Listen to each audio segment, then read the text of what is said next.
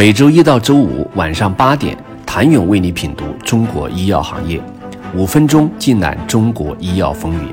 喜马拉雅的听众朋友们，你们好，我是医药经理人、出品人谭勇。中国药企的国际化征程走得轰轰烈烈，从年初传奇 CAR-T 在美顺利上市，到年末康方生物双抗五十亿美元成功授权许可。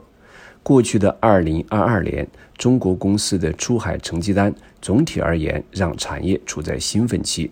这其中虽有不尽如人意之处，但可以看到，如今国产创新在全球生物医药市场的竞争力与未来的可能性不断提高。来自中国生物医药产业的创新对全球医药产业的贡献日渐增多。尤其是在国内生物医药产业竞争处在白热化的内卷之中，出海追求创新药价值最大化，成了许多寻求创新转型的大型制药企业与追求原始创新的生物科技公司、生物制药企业的共同选择。不过，出海并非一帆风顺，仅2022年就有多款国产创新药被 FDA 拒之门外。产品海外授权交易也遭遇退货，一时间，国内创新药企的出海信心受到打击。出海之路究竟该怎么走？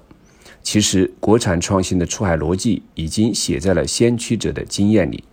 不论是在 FDA 上市的泽布替尼与西达基奥伦赛，还是多款被拒的国产创新药，这些或成功或失败的案例，已经告诉了。更多走在出海这条路上的中国创新药企们，想在出海之路中制胜，拥有差异化的产品、扎实的临床与注册能力、合适的商业化模式是必备的技能。对于自主出海的产品来说，满足未被满足的临床需求，提供符合审批国家地区的相应的。国际多中心临床试验数据是敲开海外监管机构大门的敲门砖。从 FDA 的四种创新药加速审批途径中，不难看出，未被满足的临床需求贯穿于美国创新药特殊评审制度。具体来看，快速通道针对治疗严重疾病且目前临床用药空缺的新药，其中严重疾病包括艾滋病、心衰、癌症。阿尔兹海默症等等，加速审批针对目前临床用药空缺给予替代终点而批准的新药，需要满足治疗严重疾病，相较于现有疗法具备优势，显示具有改善代理终点表现的新药；突破性疗法则针对明显改善现有疗法的新药，优先评审针对治疗严重疾病且对现有疗法的安全性。或有效性改善显著，也适用于抗感染新药或热带传染性疾病新药。泽布提尼与西达基奥伦赛的成功，